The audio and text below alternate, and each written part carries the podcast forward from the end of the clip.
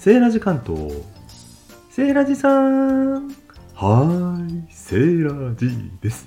声がやっと出ました。これ5テイク目ぐらいなんですよね。声がなかなか出ませんでした。セーラジさん、早く始めなよ。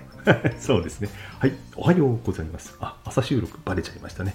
今回はガストー店に行ってまいりました。ババババババセーラジさん、何ガストー店って？皆さん、ガス灯って分かりますか？ガスランプと言った方がいいんでしょうかね。明かりを取るのに昔は炎を使ってましたよね。古くは日本ではろうそく、松明とかね、ろうそくで明かりを取ってましたけども、電気がエジソンが発明するまでは電球をね、やっぱり明かりはガス、ガスじゃない、火でね、灯していたということで、そのガスランプ、ガス灯がですね、リアルにたくさん見れる場所があったんです。え、何それ、セイラさん、どこどこ？うん。東京都は小平市なんですかね、ここね。うん。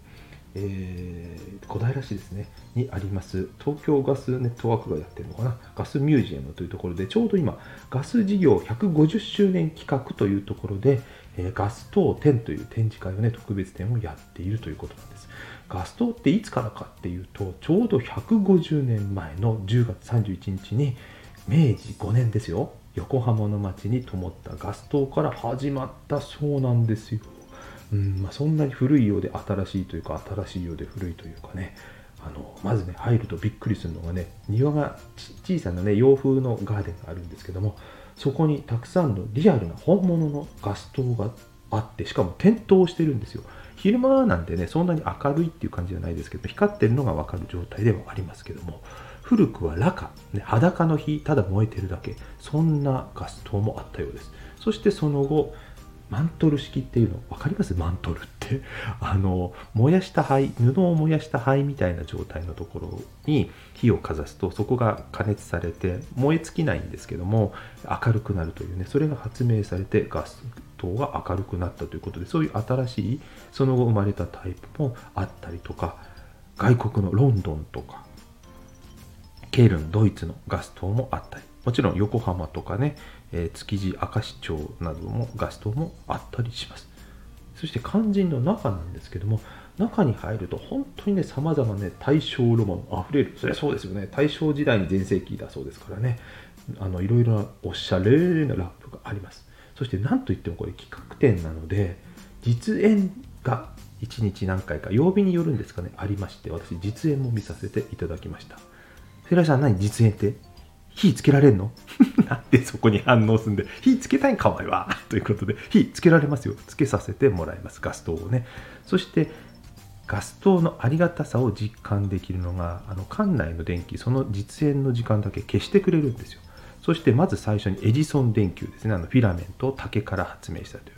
あの電球灯す暗いんですよ結構。それに比べたらねまだ火の方が明るくて。ただその後電気もね電球も開発されてもっと明るい電球が生まれた。そうすると今度炎のねあの明かりは暗くなってしまうので負けてしまう。そこで負けじとマントルが発明されて明るくなる、ね、炎のランプもそんな繰り返しがあったようですね。はい。そんな歴史の勉強にもなります。今はねあのスイッチ一つでパッと明るくなりますし、ね、夜でも本が読めるぐらい明るいね光を簡単に手に入れられますけれどもここに来るとね明るい光が取れるってありがたいっていうことを実感します。そしてガスミュージアムなので今回ガス灯展ということでガスランプ中心に展示ありましたけども、えーガス器具の歴史とか、石炭の時代ね大きな石炭の現物が展示してあったりほほうなるほどこんな見えないところでいろいろな工夫がありそして昔はこんな苦労してたんだななんてね台所の昔の展示があったりとか昔のガス機器。そういえば炊飯器も昔ガスでしたよねって今でもガスもありますけども未だにガスの炊飯器美味しいですよね。あと暖房機器なんかも展示してあったりしてとにかくあの意外に地味に面白い場所でした。はいということで、え近隣にはですね、えまた地味なんですけども、え小平市ふれあい下水道館とかね同じ小平市ですね、え東京都薬用植物園とかなんか探すとこのエリアもまだまだいろいろ見どころがありそうなので、え機会がありましたらまたそちらにも行きたいと思います。